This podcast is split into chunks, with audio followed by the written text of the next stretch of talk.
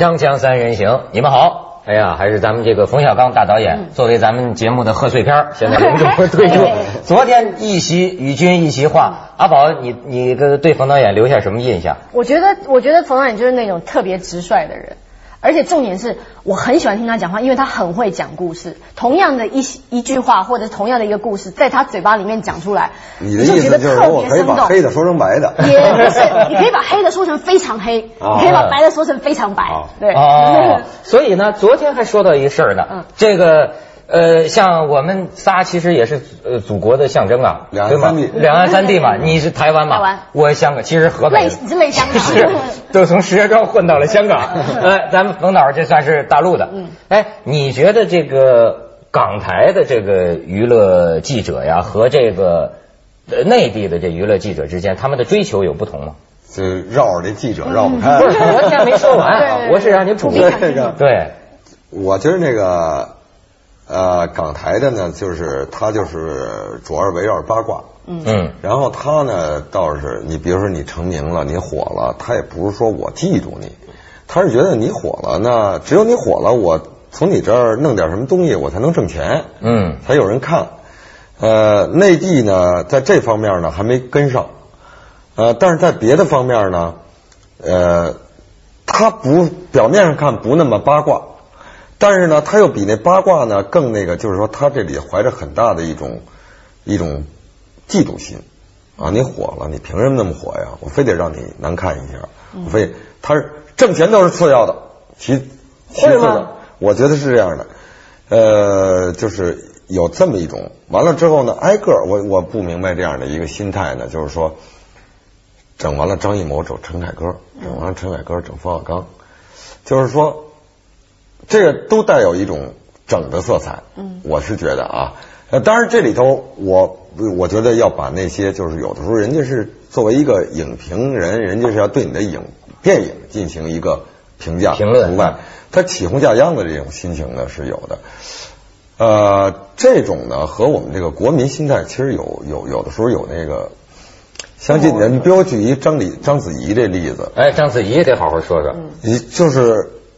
你现在一想哈，就说这亚洲的演员在国际上有影响的，有巩俐、有章子怡、有李连杰、周润发什么的。这个，那么作为我们内地呢，起码是有这个巩俐和章子怡。嗯嗯。那其他的民族呢，就是他一般的会来说，觉得哎，这是啊，我们是有有成龙的一民族啊，我们是有，呃，就是这样的。但是好像我们这儿的。观众未必是这样的，但是媒体上总体来说呢，他好像老是觉得呵，小样你还说英语了，是吧？他有点这种心态。啊，原来说我是穿上背心我也认识你，就是你英语英英语说的不对呀，你这个挑说英语这就是你发现没有？你要说几句英语啊，真正挑你毛病的不是那老外，老外都说哟你说的不错呀，嗯嗯，对，挑你毛病都是同胞，对对对，都是告诉你这。这个文法不对，句型啊，他不应该把这说到这前头，搁那后边的，反正给你挑一堆毛病。回到子怡这儿也是，他这个贬的多，嗯，褒的少。但实际上，我觉得他作为那么一小姑娘，还有就是说啊，就把她理解的她有多么的世故，她有多么的贼心眼有多多。其实你想想，因为我在跟她接触的时候，我感觉其实她是相对来说是比较简单的简单的一人，一人。然后呢，就是说，他确实有一种恐惧呢，就是说，他老觉得，哟，我可别这句话说不对，又让人家造成了一个，包括他们家里人都有这种紧张，就是这样的一个环境，而不是说给他造成了一个他很有自豪感。嗯，不是这样的，他可能这次又要去美国了，要去金球奖了，比如说，他就会马上就就紧张。但是你看哈，就就是说，为为什么咱们就说很多时候现在看一个电影不是那么简单，有很多附加的消费项目。你好比我听着的说是什么，现在大家说对夜宴这电影感兴趣，首先是对章子怡的片酬。我听说五百万美金呢，没有，我们这片子才多少钱？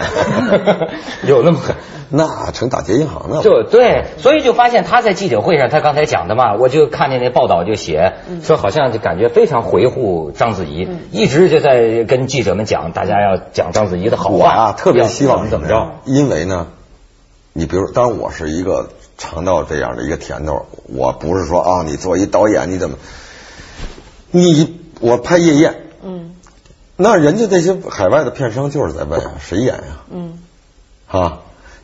那些片商决定了投资人投不投这电影。嗯，在《夜宴》这个电影上，并不是因为冯小刚，对吧？这是你投资最大到目最大的前为止一部电影对吧？？那么这一个多亿投进去，是因为有章子怡，有这个八爷，嗯对不对？有这些有影响力的，这个在国际上有影响力的这些人物，呃，人家不是说，呃，当然说，呃，当然相信你这个导演。嗯那么在这件事情上，章子怡通过她的努力，在国际上形成的这种影响力，那给我们中国导演 带来了一个空间。那这个事儿是是是值得高兴的一件事儿。你真觉得章子怡是演技很好的？我来我讲话好不好？啊你讲你讲对 对因为我是观众的角度，像您是跟她合作过的，然后。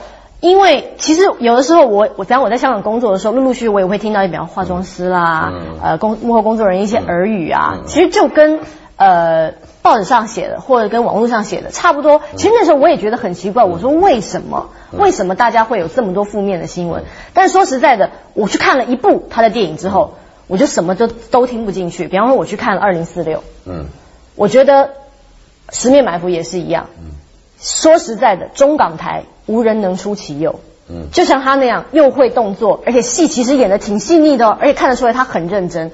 当我看完他认真努力工作的结果之后，我觉得那些负面新闻对对我来说一点都不重要，因为观众是结果论的，你知道吗？不管你有再多的负面新闻，但你的也就算你有再多的正面新闻好，你的戏演的不好还是没有用的。对对对，她作为一个小女孩啊，嗯她是免不了她身上有一些你你瞧着别扭的地方。嗯，这个这你不不能说哦，他就完美了，但是我觉得不影响，他是一好演员。对，哎，是这样的，确实，你觉得他这个演技方面也是一个这这很用功。很很很用功，嗯这话说的有你让人家骑马 骑的那么快，哗勒马头回来，或者做那种动作到那威亚上翻，然后你再让他演戏，说我们不要滴眼药啊，就是真哭，他马上能调动起来，就是真切。嗯，因此我想呢，没有人能随随便便成功。嗯。这歌这歌词说的是是对的，当然它也包括文涛兄，嗯。这个把宝宝妹和小刚哥，是吧？来，小刚哥，现在去广告，这次我说你说，你说。你说，听听正版的啊，锵锵三人行，广告之后见。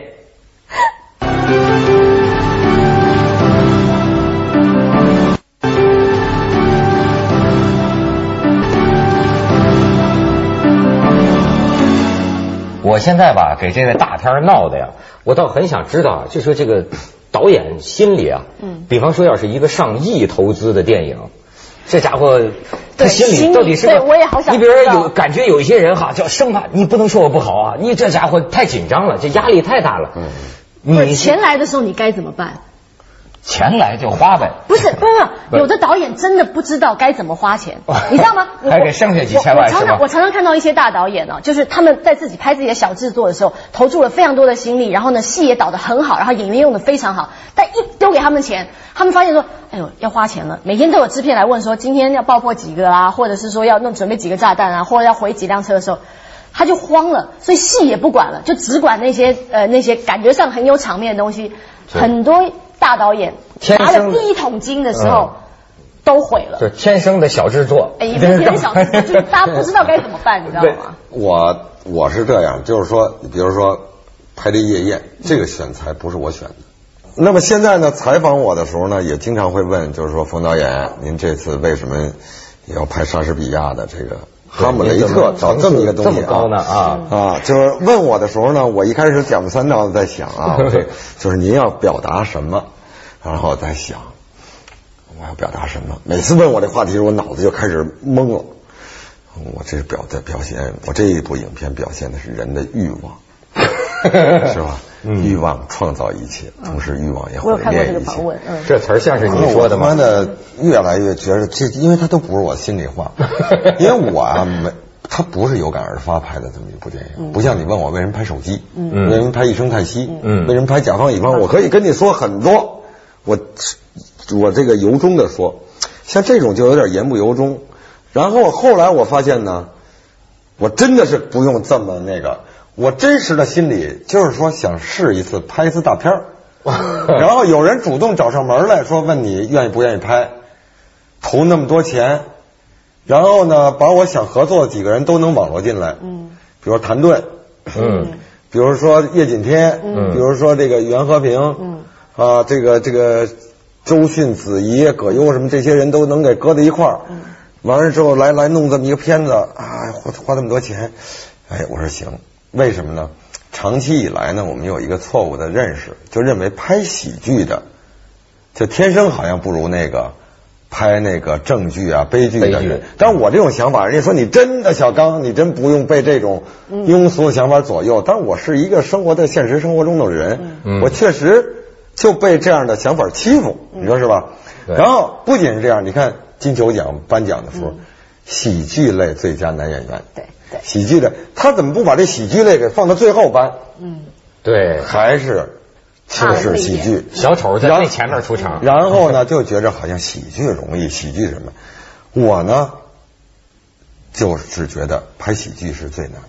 对，然后我觉得能把喜剧拍好，其他都不在话下。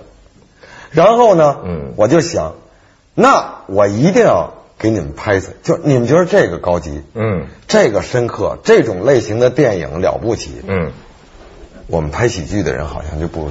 好，我们拍喜剧的人，我们拍一个这个，我们不见得比别人拍的差，嗯哼。是怀着这样的一个可是要当心啊！啊你这弄不好也把悲剧拍成喜剧。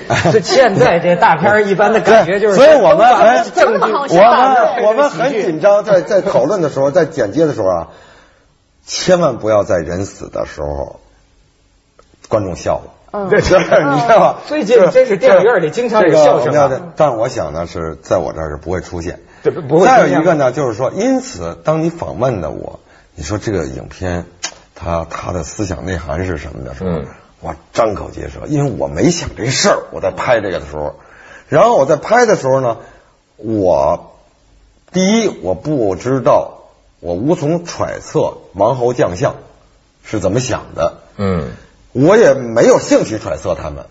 你比如说，呃，一个现实生活中的一个小人物，他的喜怒哀乐，他的忧伤在哪儿，或者他比较兴奋点在哪儿，我都能知道。我也可以和导演和演员去讨论，嗯他此时此刻会不会说这句话？嗯那么一帮王侯将相在这儿，他们怎么想的？我没兴趣。因此我怎么办呢？我拍这个片子的时候呢，我就把他们把这种大人物的大心思变成小人物的小心思，我去这么拍，我让他更接近人。那不更像喜剧了？那就好，那这才好看。其实，呃哎，阿宝，我倒问问你啊，既然谈到这这个高层次的别让我话题哈，得罪人了呃，就是让你得罪人呢。就是你好比台湾，我一直挺奇怪，像侯孝贤这种导演，坦白来说，至少有一部分观众。那看他的电影是觉得看不太明白，嗯呃，那那但但是像这种导演在台湾一般人们怎么说他呀？就大师，没有，其实我我觉得，我觉得现在真的都是作者论。就是比方说，我们会期待冯导演拍出什么样的片子，就好像大家看到，可能可能有一部分的台湾人看到侯孝贤导演三个字就不愿意进戏院，因为他们觉得他们是进去睡觉的。啊，那不票房毒药吗？呃呃，对不起，这但真的不是卖的特别的好，可能他们在国际真的有很好的声誉，但是你说要观众掏钱去看那个片，我觉得他们还是有点抗拒的。侯孝贤起家的时候，其实他是拍了很多很卖钱、卖卖卖嗯钱的电影。啊，他也能拍这个。然后呢，他就呃走上这条路。当他屡屡踏上那个法国的那个红地毯的时候，我觉得对他是有很大的吸引力。意思红地毯上瘾了。那但是我反过来，比如说我认识的，比如说陈国富导演，嗯，在台湾，他们跟侯孝贤他们都很熟的。对。然后说侯孝贤呢，平常生活里呢，你要邀他一块儿说咱看艺术片他说我我不咱还是看好莱坞去，哎你看这个啊，所以这就有了这个冯导演一说要把大人物用按上普通人的心思。没有，可是如果冯导演这样讲的话，我觉得《夜宴》应该会挺好看的。就是就是呃，一但是冯导演你也要有一个心理准备，就是我们进戏院还是可能会笑。呃，前些日子《新京报》采访那个李安的时候，他说了一个，他说这个用中国的这种武侠电影啊，动动中国的这种动作啊，去满足外国人的那种西方人的那种猎奇的心态的这种风儿，真的是要吹尽了。嗯，就是不行了。其实还是要找那个放之四海而皆准的那种，那种对，大家都都明白的那种人性里头的那种那种温暖的或者那种那种东西。那我觉得就是说，我们还是要扣在这上面。如果你去仅仅去想满足我有多大的场面，因为你想中国观众连盗版在美国大片的电影院，他看了多少这个场面上问题就在这儿辉煌的就咱观众的眼界是全球性的你眼界。你你你在希望你靠这个东西去打他，嗯。真的是不可能。不可能了，不可能，只能靠冯小刚了。这这个这是他做的广告，这次你真该说。刚才这个对他这夜宴这广告做的很好，你给我们《锵锵三人行》做做，再说一遍，《锵锵三人行》。广告之后见。哎，好，天作之合。